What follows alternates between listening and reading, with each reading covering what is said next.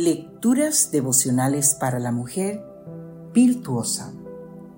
Cortesía del Departamento de Comunicaciones de la Iglesia Adventista del Séptimo Día Gascue en la República Dominicana.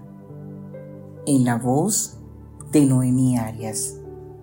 Hoy, lunes 12 de febrero del 2024. La visión estática. Wayne Pastel dijo, si tenemos una visión estática de las personas, tendremos una visión estática de la historia. En el año 2007, la meteórica carrera de Michael Vick se frenó en seco. Este jugador de fútbol americano, elegido en el 2001 como número uno del draft, admitió haber organizado peleas de perros en su casa y haber matado a más de 60 perros, ahorcándolos o ahogándolos. Tuvo que pagar una multa millonaria y pasar 21 meses en la cárcel. Tal vez estás pensando, qué bárbaro, yo nunca haría algo así. ¿En serio? ¿Será que las mentiras que cuento y justifico como necesarias las fantasías sexuales que tengo y no llevo a la práctica por falta de oportunidad, o la imagen que proyecto calculada para que crean que soy algo que no soy, son barbaridades menores que el maltrato animal? Francamente, no creo. Todas provienen de la misma falta de concepto, de mi necesidad de renovación del entendimiento. Yo nunca haría algo así.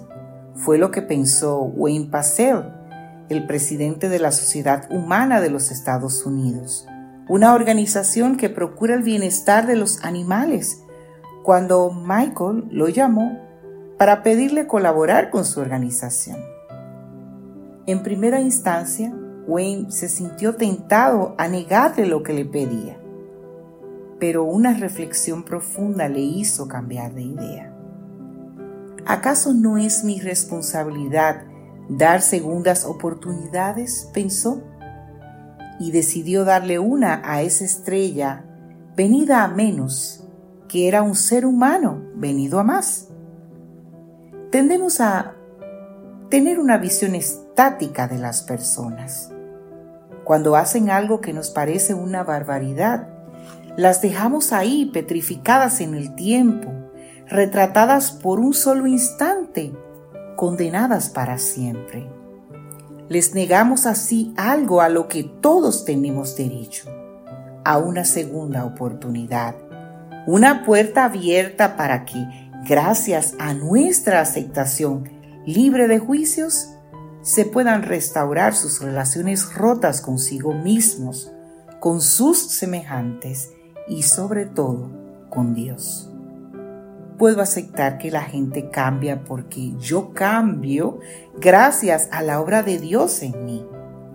Y en la medida en que yo misma me voy renovando cada día, creo que los demás tienen la oportunidad de avanzar hacia una sensibilidad cada vez mayor.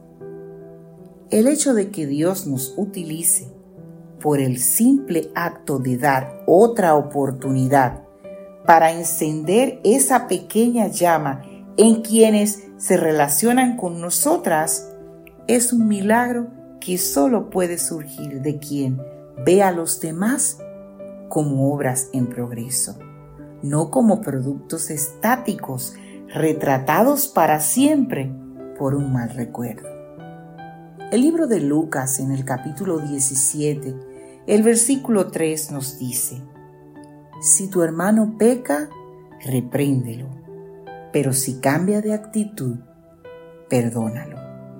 Que Dios hoy te bendiga, mujer virtuosa.